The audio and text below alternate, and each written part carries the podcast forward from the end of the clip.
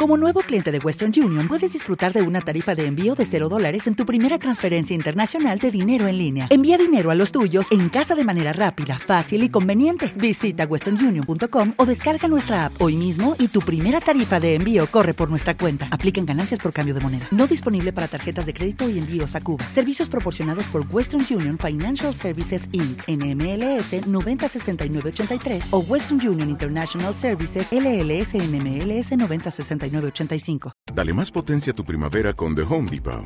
Obtén una potencia similar a la de la gasolina para poder recortar y soplar con el sistema OnePlus de 18 voltios de Ryobi desde solo 89 dólares. Potencia para podar un tercio de un acre con una carga. Potencia para recortar el césped que dura hasta dos horas. Y fuerza de soplado de 110 millas por hora. Todo con una batería intercambiable. Llévate el sistema inalámbrico OnePlus de 18 voltios de Ryobi. Solo en The Home Depot. Haces más logras más. Bienvenidos a otro episodio de Filosofía, Psicología, Historias.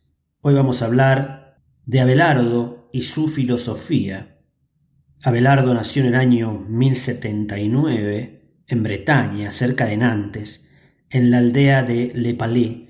Su padre sabemos que se llamaba Berenguer y que era señor de una pequeña propiedad y que pudo dar a sus tres hijos y a su hija una educación bastante liberal para la época. El hijo de Berenguer se llamaba Pierre y no sabemos el origen de su sobrenombre, que es el de Abelardo. Él era el mayor y podía reclamar sus derechos de primogenitura, tal como se acostumbraba en la época, pero tenía tanto interés en estudiar que se dio a sus hermanos su derecho y también la parte de su propiedad familiar para ir a conquistar la filosofía en cualquier lugar en donde ella se desarrollase.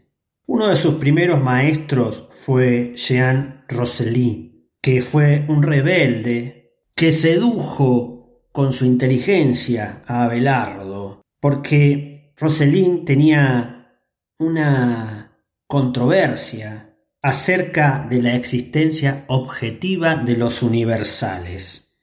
En la filosofía griega y medieval, un universal era una idea general que denotaba una clase de objetos. Por ejemplo, el universal libro denota a todos los libros. El universal piedra denota a todas las piedras.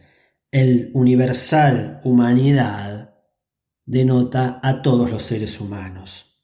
También hay universales como la crueldad, la justicia, o cualidades como la belleza y la verdad. Platón, viendo lo transitorio de los organismos y cosas individuales, había sugerido que lo universal era lo más duradero, y por ende, si era más duradero, era lo más real. Es decir, el universal es más que cualquier miembro de la clase que describe. La belleza es más real que la belleza de Helena de Troya, por ejemplo, y la idea de justicia es más real que la justicia que Arístides podría haber perpetrado. Y la sabiduría como idea y como universal es más real que la sabiduría que podía, por ejemplo, tener Sócrates.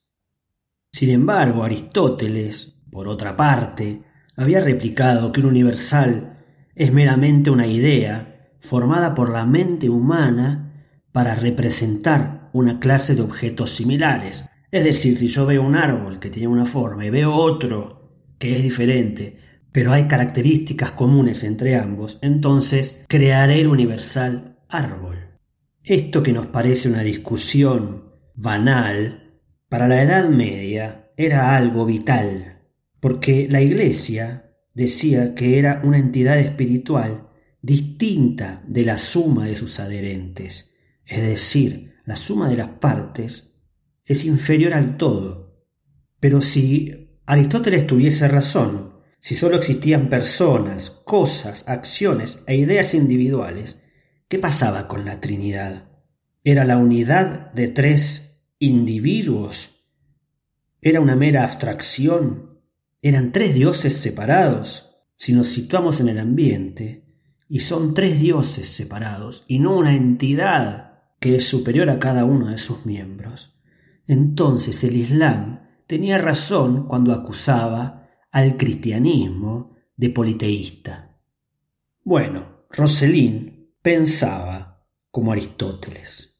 Por eso fue citado por la Iglesia, porque no podía permitir tal enseñanza, que además era impartida por un canónigo. Le dieron a escoger entre retractarse o ser excomulgado y se retractó. Alguien que combatió a Roselín fue Anselmo y que con mucha habilidad defendió la idea de la Trinidad. Y esto sorprendió mucho a Abelardo, que quedó impresionado con las ideas de Anselmo, que decía que había una existencia objetiva de los universales y que todas nuestras nociones de bondad, de justicia, de verdad, son relativas y sólo cobraban sentido en comparación con alguna bondad, justicia y verdad absolutas. Si este absoluto no existiese, no habría norma segura para nuestros juicios, y así nuestra ciencia, nuestra moralidad, carecerían de base. Dios, que es la bondad, la justicia y la verdad absoluta, era la presuposición necesaria de nuestra propia vida y de nuestras almas. Anselmo decía, si Dios es el ser más perfecto que se puede concebir, pero si meramente fuera una idea que contenemos en la cabeza, le faltaría un elemento de la perfección, a saber la existencia. Por lo tanto, Dios es el ser más perfecto porque existe en sí mismo. A este tipo de pensamiento se lo llamaba realista. No hay que confundir con el realismo aristotélico porque sabemos que incluso lo combatía. Este realismo de Anselmo luego fue desarrollado por uno de los alumnos de Roselín, que se llamó Guillermo de Champoux, que empezó a enseñar dialéctica en la escuela de Notre Dame de París. Allí lo conoció Abelardo, quien también estudió con él, cuando ya tenía entre 24 y 25 años. Dicen que Abelardo era de un espíritu vivaz, que tenía gran encanto en sus modales y palabras, sumamente inteligente, pero a la vez vanidoso, jactancioso e insolente, y centrado en sí mismo. Abelardo discutía con Guillermo acerca de los universales, hasta que luego él empezó a enseñar. Para Abelardo, por ejemplo, la clase y la cualidad no son meros nombres, son conceptos que nuestra mente forma con los elementos que se observan comunes a un grupo de individuos. Estos elementos sí son reales, pero aparecen en formas individuales. Es decir, trataba de encontrar un punto intermedio entre el universalismo platónico y el individualismo aristotélico. Luego Abelardo tomará el puesto de Guillermo en Notre Dame, y allí se convirtió en guía y héroe de ardientes jóvenes rebeldes de lo que se llamaba escuela moderna.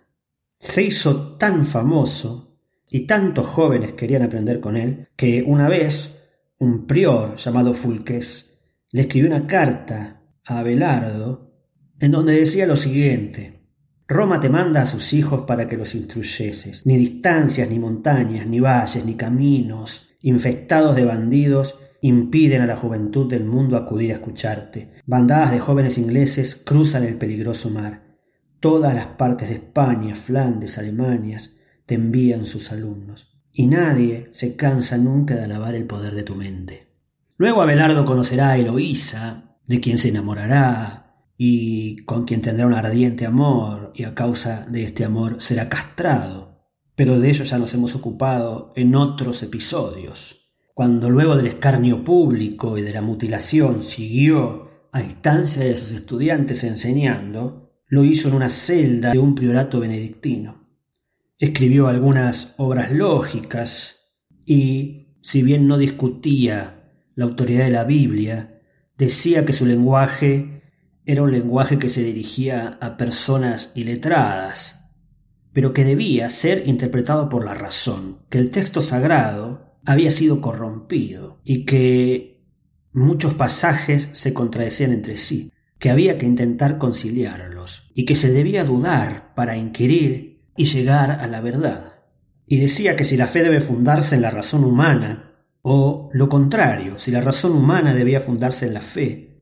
Cita a Ambrosio, Agustín, a Gregorio como defensores de la fe, y a Hilario, Jerónimo y al propio Agustín, diciendo que es bueno probar la fe que se tiene, pero mediante la razón, y pone en debate problemas tales como la providencia divina, el libre albedrío, la existencia del pecado, la existencia del mal, si Dios es bueno, cómo pudo haber creado el mal, la posibilidad de que Dios no sea omnipotente en todo caso.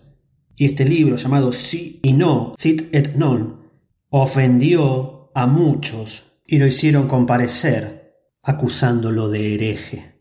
Sin embargo, el concilio lo condenó sin escucharlo y lo obligó a echar su libro al fuego, y lo confinaron en un monasterio por un año. Luego consiguió permiso para construirse una ermita en un lugar solitario entre Fontainebleau y Troyes y construyó con cañas y troncos un pequeño oratorio. Cuando los estudiantes supieron que podía de nuevo enseñar libremente, acudieron a él e improvisaron una escuela, construyeron cabañas en aquella soledad, dormían en el piso, vivían comiendo pan y hierbas, pero lo importante era la sed de saber que se impregnaba en ellos a través de la palabra de Abelardo. Quizás aquí estamos asistiendo a lo que luego será la fiebre por las universidades. A cambio de sus lecciones, los estudiantes cultivaban el campo, construían e hicieron un oratorio más grande de madera y de piedra.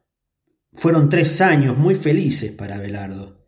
Así él explicaba que Dios daba su amor a todos los pueblos, incluso a los judíos y paganos, y que los herejes debían ser restringidos por la razón y no por la fuerza.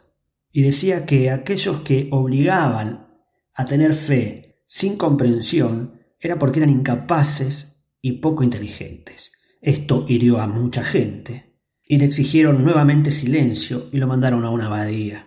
Allí intentaron envenenarle la comida, pero un monje comió antes de ella y cayó muerto. También envenenaron el cáliz con el que daba misa, pero no tuvieron suerte, ya que no bebió de él. Esta es la época en donde empieza la proliferación de cartas a su amada Eloísa.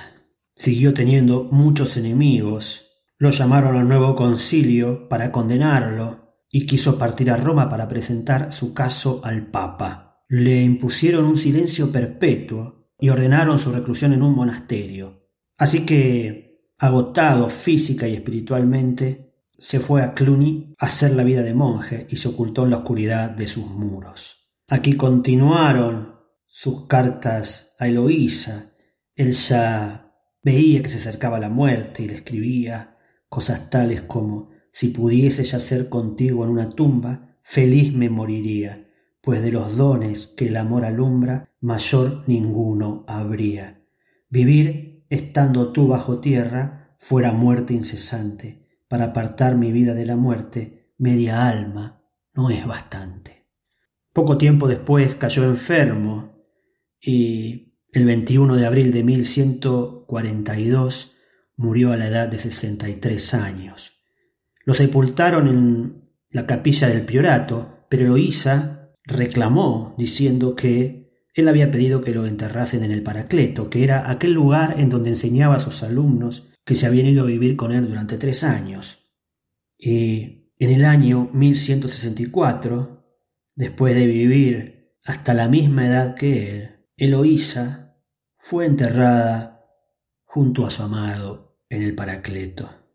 El oratorio fue destruido durante la Revolución Francesa y las sepulturas luego fueron trasladadas a París.